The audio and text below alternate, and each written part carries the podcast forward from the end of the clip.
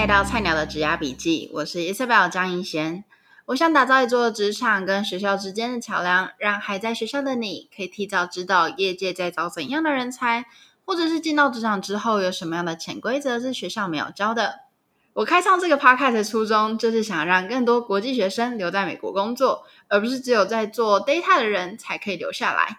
所以呢，今天我邀请到一位在美国工作四年的心理咨商师，他将跟我们分享在心理咨商这个领域中，非母语人士的优势在哪里。其实我自己也蛮好奇，说为什么美国人不直接找美国人咨商，却来找亚洲人呢？那我们就先邀请他自我介绍一下吧。大家好，我是 Anne。我大学的时候是读 University of Washington 的心理系，然后我研究所的时候是读 UPenn 的心资系。我现在是一名在西雅图的心理师。哎，你是说心理师，所以你不是心理智商师哦？嗯，因为心理师在台湾，我知道有呃，智商心理师还有临床心理师的分别。可是，在美国这边，心理师其实都是做一样的事情，就是没有什么职务上面的分别。哦，所以在这边是统一，就叫心理师这样。对，英文叫什么？Therapist，可以叫 Therapist，或者是 Mental Health Counselor。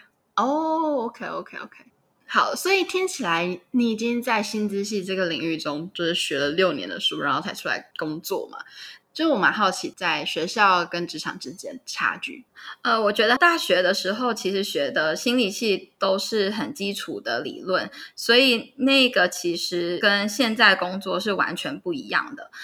研究所的时候读薪资系就比较相关，但是还是跟职场会遇到的很多问题其实有不一样，因为人比较复杂，就有很多不同种类的问题跟状况。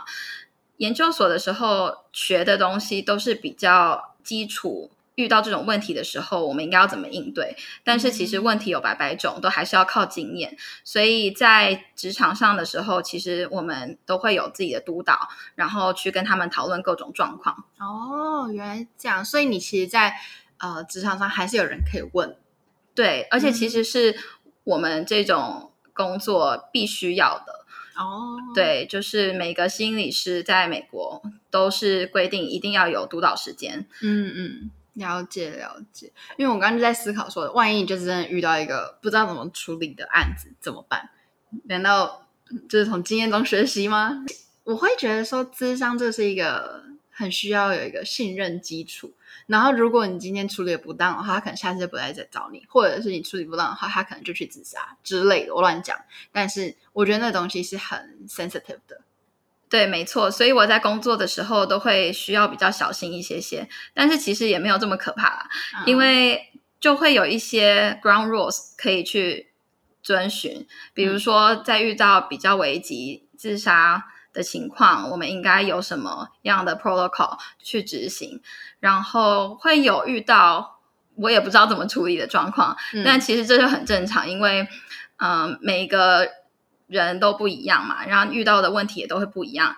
但这个时候，我觉得我自己会遵循一个在现有的资讯情况下做出最好的判断就可以了。嗯，了解。但我觉得只要因为它是有一个框架在，然后有督导在，当然就是很多事情是你再怎么准备就也没办法应对啊，还是要靠临机反应。就像我们去面试一样，就是你再怎么准备面试，还是会被问到。对，没错，还是有那种感觉。哎，那我刚刚其实，在一开始的时候，我问到说，你觉得就是非母语人士，或者说我们像我们国际学生，好了，在这个领域。就是有什么样的优势是 native speaker 没有的呢？嗯，我觉得可以分成语言还有文化上面的分别。就是语言上，虽然说我们不是只说母语的人，但是我们会中文，我们又会英文，所以这个对于很多就是从中国或者是从台湾移民过来，任何在这边讲华语的美国人来说，都会是非常好的帮助，嗯、就会比较容易去理解他们。嗯，对，然后文化上面也会有比较优势的地方，就是呃，我们可能不管在这边待了多长的时间，我们是从一个不同的呃国家跟文化来美国这边的文化，一定会遇到很多的呃碰撞，还有文化差异。然后我们怎么样子自己去调整、去适应，这些其实都是本来在美国生长的人不一定有的经验。这算是一个优势吧？我觉得，对，因为就像就像我现在录这个 podcast，然后也是因为我在那边找到工作，然后可能在疫情期间。大家都觉得不可能状况下，然后做到了人家觉得不可能的事情，所以我才能出来分享。那你们也是，就是有点像是因为你是来自于不同背景，所以我更能理解这个 client 他是不同背景的一些，就是不管是障碍或者是就是情绪上面需要帮助什么的。对，没错。嗯，而且因为其实，在心理治疗的场域中间，任何的差异都是一个可以是一个很重要的。呃，推动的动力就是，比如说，呃，不管是不是不同的国家、不同的文化，还有包括呃，是女生还是男生，怎么样子对自己的一些就是 identity 上面的认知，都会对于在治疗的环境中有不一样的化学作用。哦，原来是这样。那其实你刚刚有说到，因为像你会讲中文，然后你可能你会讲台语吗？呃，我听得懂，讲的 很很破。好好，那就当做你只会讲英文跟中文。那就是这样子的话，带给你就是不一样的，因为是你就可以 serve 华人嘛。那问一下，你的客户都是华人吗？也没有哎、欸，就还蛮多都是美国人。真假的？那他们就像我刚刚说，为什么他们不直接去找美国人？嗯，我觉得美国人也有分很多不同种，就是有一些美国人，他们也不是。在这边土生土长的白人，他们也是从不同的地方就是移民来，或者甚至他们自己是在这边长大，可是他们的家人、父母是从别的地方移民到美国的。在美国这边，其实好处就是其实蛮多元化的，嗯，所以这样子也是有家庭或是自己有这样子移民或者是适应另外一个文化经历的 client，他们就也可以敞开心房，就不是一定，但是。这个确实对于这样子的族群也是蛮有帮助的哦，所以就是移民的背景，然后多元语言，对，这都是你们的优势。对，然后其实就算是土生土长的美国人，因为我们毕竟也会说英文，然后所以其实好像也没有什么非不可以见你的理由哦。所以其实土生土长的美国人也会想要找你们，会啊，会啊。哦，对，原来，因为其实说实在的，我那时候在跟我读薪资方面的同学在聊的时候，然后他们就说到，哦，他们可能在做实习的时候啊，然后可能有遇到，就是有客户就会嘲笑他们的口音，嗯、或者是遇到那种就是文化差异，因为他们就会觉得，哦，你不了解我，你是从什么亚洲来的，你最好是理解我能在讲什么之类的。那遇到这样的状况，嗯、你有遇过吗？有啊，有啊，就一定会有遇过。那你会怎么处理？就是先要自己调试自己的心态，因为我们是外来者，我们不是在这边土生土长的美国人，所以对自己要融入这个文化，一定会有多少有一些不自信。就是我们不像土生土长的美国人这么了解这里的文化，也不像他们这么了解 client 从小到大的经历。可是这个东西，就算是土生土长的美国人，也有什么南边啊、北边、东边、西边各种比较微小的那种文化差别。嗯，所以其实他们也不是可以完完全全的理解每一个人。就是一个人要去了解另外一个人，一定是有一个上限的。但是我觉得要调整你的心态，就是我要一直去学习，这样子就会帮助我们越来越了解这个人。然后因为。在治疗的过程中，一个很重要的一部分就是了解的过程。因为这个了解的过程，透过问问题，而不是只是 assume 说哦，我知道你在说什么。这件事情也蛮重要的，也会让呃来访者感觉比较好。然后我也有遇过这种觉得我不是母语者，或者是我是亚洲人，然后不愿意跟我做治疗的，那就没有。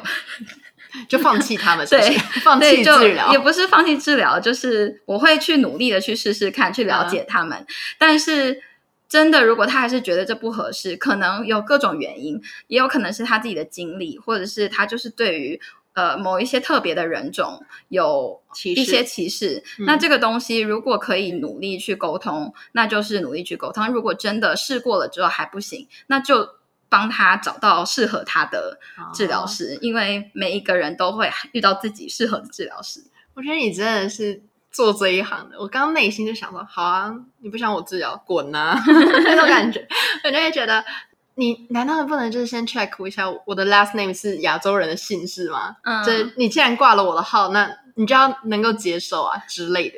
对，我是这样想。对啦，对啦，就是有时候也会心里有这种 OS，但是其实想一想，那是因为这件事刚好是发生在文化跟人种的差异。嗯、其实有些人可能，比如说我生长的时候，我就是很讨厌这种讲话很跋扈的这种人。嗯、那如果我的心理师讲话跟那个人有一点点类似的声音，我可能也会对这个人很有反感。嗯、所以，好像这种在来访者治疗场域中会有的一些心理状况，就很难去预期，只有在开始的时候才会感受到。嗯嗯嗯，的确。那我挺好奇，就是在做这份工作的最大的 challenge 是什么呢？因为听起来你很能调试，不管是啊、呃、client 对你很。就是不友善啊，或者是有什么文化差异什么，都感觉你好像有一套方法可以去 figure out。但是这个工作一定有 challenge 吧？嗯，有。是什么？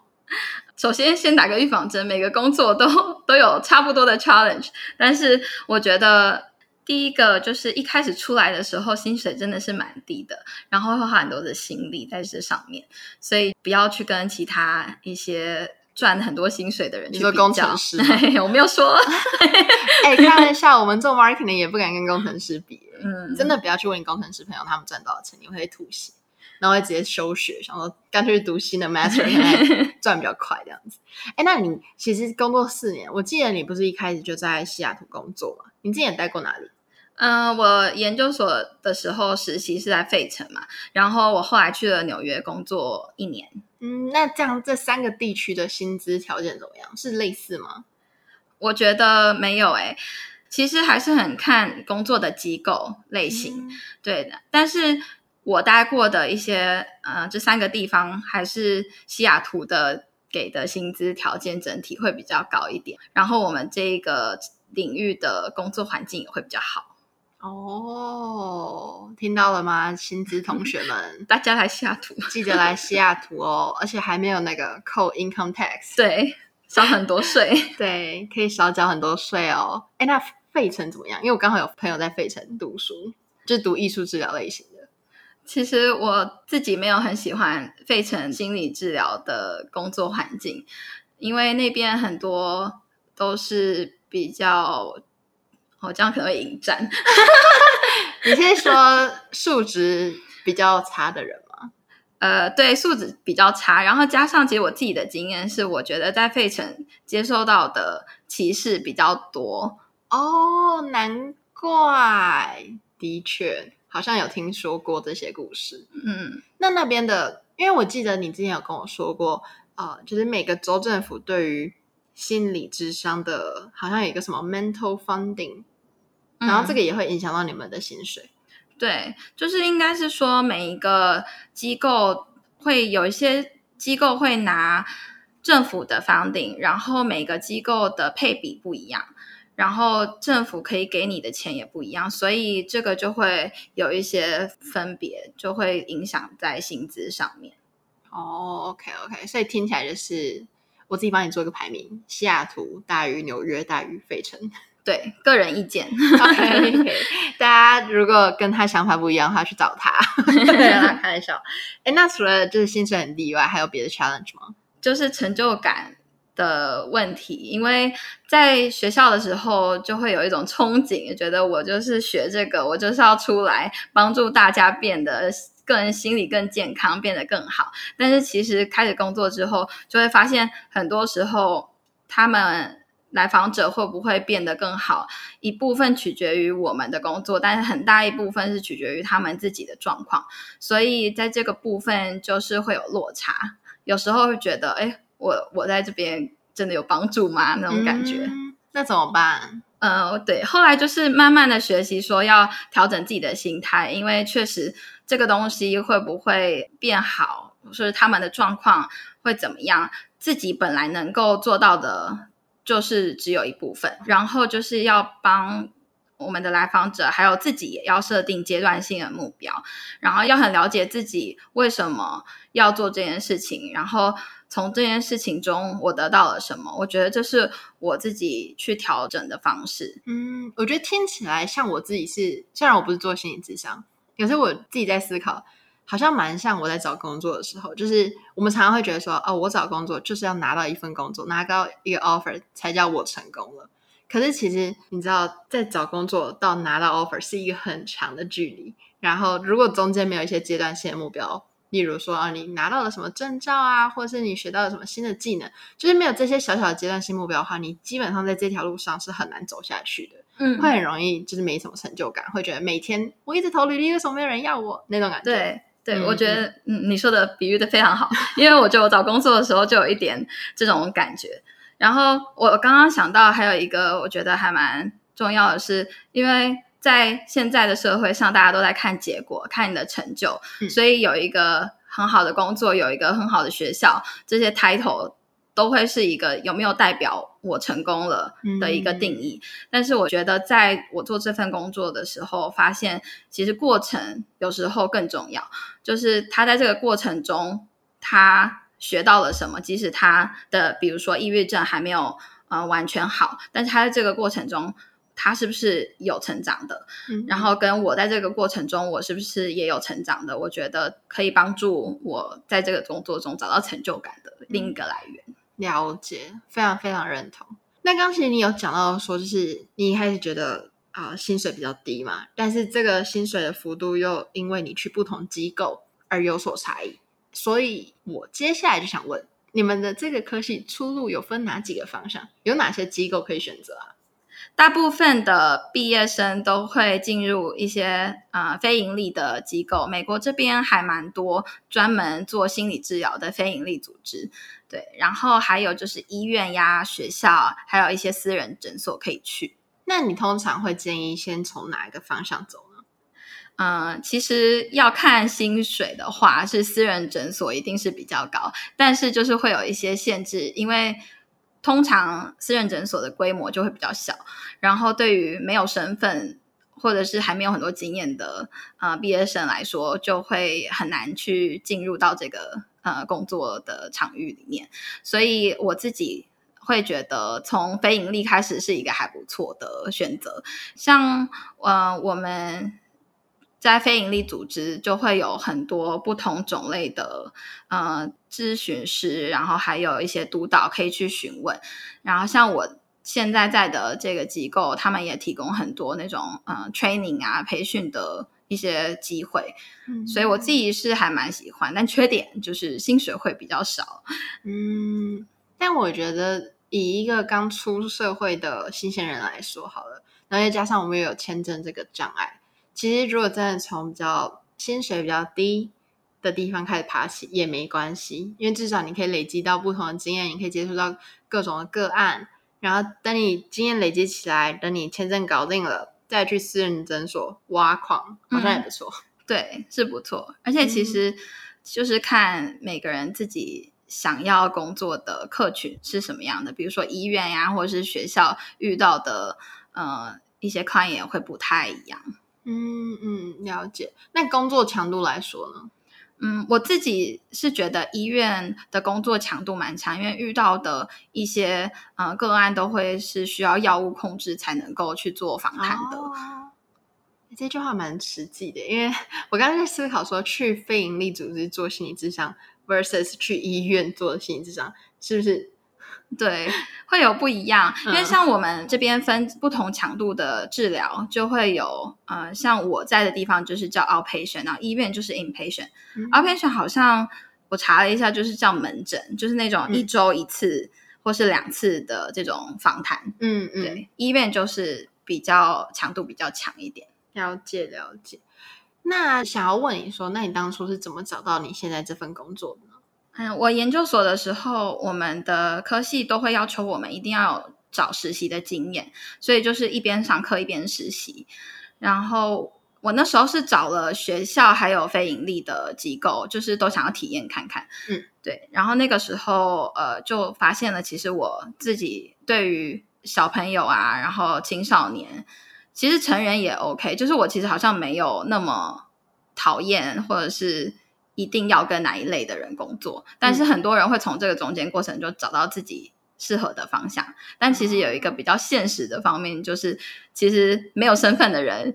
也要考量到，就是怎么样的路比较容易留下来这个选项。嗯。所以你意思是说，有些人通常会说：“哦，我比较喜欢跟小朋友相处，所以我就去做幼儿的心理智商而已，嗯、不去照顾什么成人之类的。”可是因为我们没有签证，所以可能都要 take care 那种感觉，就是不要去限缩自己的方向了。对，我自己是觉得，这是我个人的意见，觉得除了。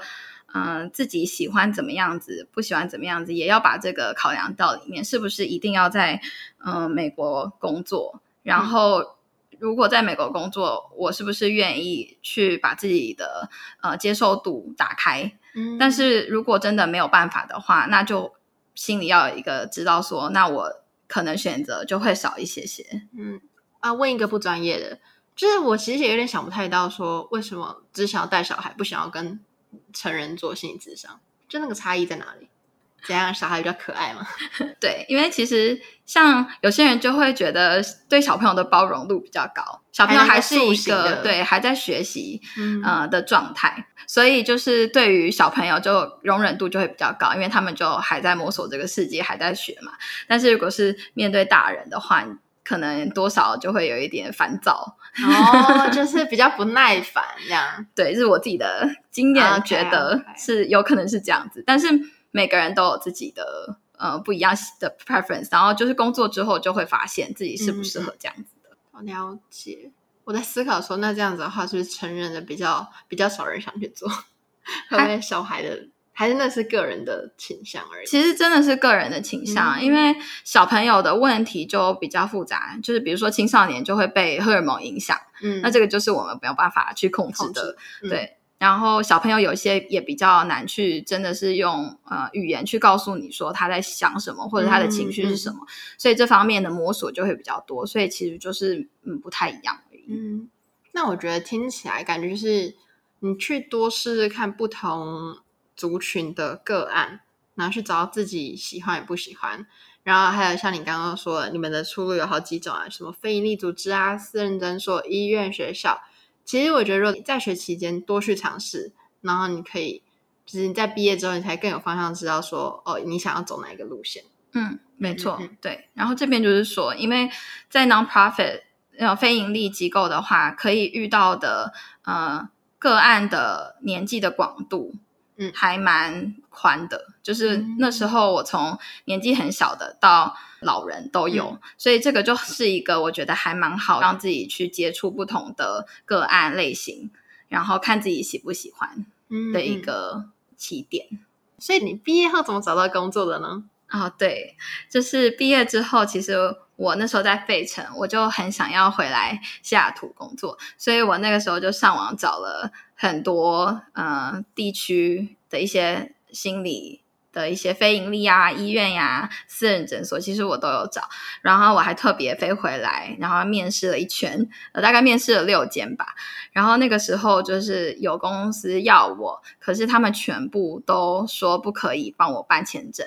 所以那个时候我就刚好有同学在纽约的一个机构工作，然后他们是可以不用抽签证的工作，所以我后来就直接 refer 过去了。哦，OK，对，然后后来就是在那边工作了一年之后，刚好我的呃我们科系被变成。STEM，所以我们就我就突然多了两年可以工作，嗯，我就觉得我一定要回来西雅图，用这个两年的经验，不管之后可不可以留在这里，嗯，对，然后我就再联络了我之前在西雅图呃面试过的那六间公司里面的两间，然后有一间就是我现在的公司，嗯，他们就刚好有缺人，就也要我，然后进来之后就很顺利的也可以办签证这样，嗯，所以听起来你是算是靠 networking 然后找到工作，但是你也有自己投，你是去哪里投呢？你是原本就有目标说你要去 A、B、C 机构，还是说你在 LinkedIn 上面看到就去投这样？嗯，我觉得 networking 很重要，然后有时候我会去乱点，就是 LinkedIn 上面的人，看他们。比如说，这个人他是一个某一个地方的心理师，然后我看他之前都在哪些机构，我就会把那些名字全部都写下来。嗯、对，然后我会去 Google 说，嗯、呃，我想要待的这个区有什么样类型的机构是有招人的，嗯、然后在 Indeed 打一些平台，啊、呃，什么什么 ZipRecruiter，我好像有用过。对，就是这些上面就是全部都广找，然后广投。嗯 OK OK，那你还记得你那时候投了多少间履历吗？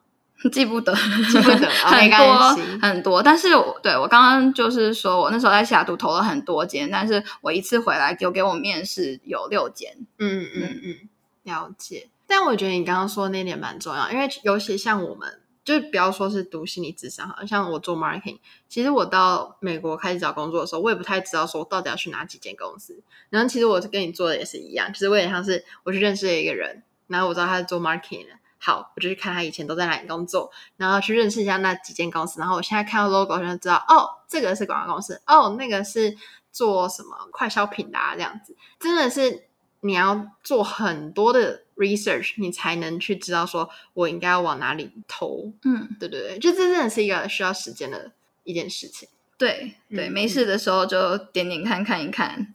嗯嗯，像我们 marketing 是比较 focus 在 LinkedIn 上面啦，所以其实我都推荐我 marketing 的学弟妹，就是把 LinkedIn 当做你的什么 IG 滑滑多一点，你就会更了解这整个求职市场。嗯，嗯，没错。哎，那聊到这边，我还蛮想要，就是请你给我们这些还在学校，然后即将出社会，然后想要往就是心理智商这条路走的新鲜人一些找工作的建议。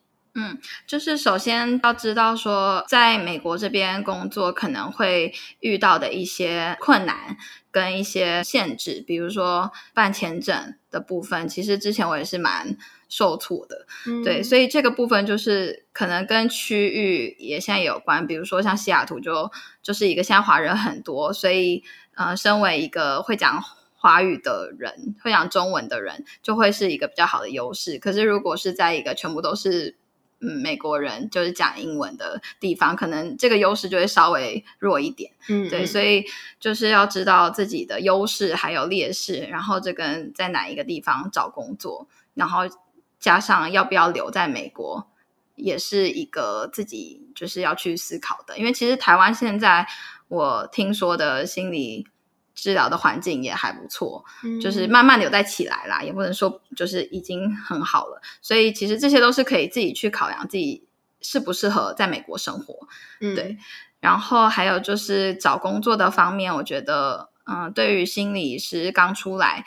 一些培训跟学习的机会都很重要，然后我们要去呃拿到我们的证照，每一年都会有一些我们在学的一些学分，然后这些都要花钱去上课，就很多钱。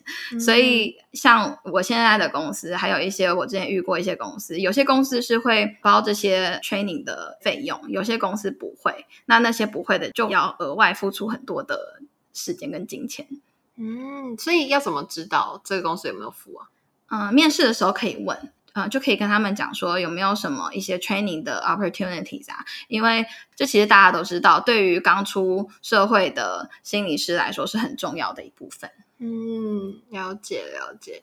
那你刚刚一直就是在强调 training 这件事情，到底你们要做多少 training？就是刚毕业的嗯、呃，治疗师会需要累积三千个小时。哇！对，你说三千小时吗？对，三千个小时的呃工作时数，然后中间可能一些细节，包括就是一定是要呃面对面跟就是个案做治疗的一些小时数，然后再加上考试，呃就可以拿到呃证照。然后这个时间每个人不一样，就是大概平均都落在两年两年多左右。嗯，所以这些就是。要特别去注意说哦，到底公司会不会提供你这些 training 的机会，还有补助你去做外面的一些上课什么什么的这样子吗？嗯，对，我觉得这个还蛮重要。然后还有一个我刚刚还没有讲到的，就是我们的工作分为我们所谓叫 fee for service 或者 salary，一个就是你是拿年薪的，然后另外一个就是你有见个案你才有钱拿。嗯，这其实也是一个很重要的考量的点，因为像有时候可能比如说 COVID 啊，或者是呃今天天气就是很不好，个案就会不想要的过来。嗯，那如果是 fee for service 那种拿。呃，只见一个人才有拿一份钱的咨商师来说的话，就会比较困难，那个薪水就会很不稳定。嗯嗯嗯，所以就是要找 salary base 的。对，除非你是一个工作狂，然后你自己觉得你可以从早工作到晚，见非常非常多的个案，嗯、那你可能就可以赚到很多的钱。哎呀，这种事情真的很难说，嗯、尤其他到就是这个个案今天心情好与不好，要不要来见你，这是他的决定哎。对，没办法控制他。对啊，我自己就会觉得比较不稳定，还是找 salary 的，嗯、特别是对刚出社会的人会比较稳定，也比较好一点。嗯，我觉得今天 Ann 他今天分享的东西真的很有帮助。我相信这些学校一定很多都没有说到，尤其不管什么薪水啦，什么每个地区薪资条件不一样，或是你要怎么去 deal with 你的呃，就是在呃帮助 client。的这个过程中，你个人的成就感以及你对这一份工作的期待感要怎么去设定？我觉得这些真的都有很有帮助。就是即便我不是读心理智商的，我都觉得哇，这真的是你应该去出一本书，或是开一堂课程，然后跟就是叶阳在跟学弟妹分享一下。对，嗯，谢谢伊莎今天邀请我来，然后分享自己的经验。嗯嗯，对啊，很谢谢。嗯，希望会对大家会稍微有一些些的帮助。那如果我们的听众就真的是在这个领域，然后在求职上面有一个瓶颈啊，或什么的，想要找学姐聊聊的话，学姐愿意吗？可以啊，可以跟我的助理约时间.没有啦，开玩笑的。嗯，我很愿意跟大家分享一下我的经验。好，那我会把 a n d 的联络资讯放在下方资讯栏，如果大家有兴趣的话，可以找他联络。那我真的很谢谢 a n d 今天的分享。希望大家也听了有收获。如果你还有朋友也是在做心理智商这个领域的话，欢迎分享给他。那我们就下次见啦，拜拜，拜拜。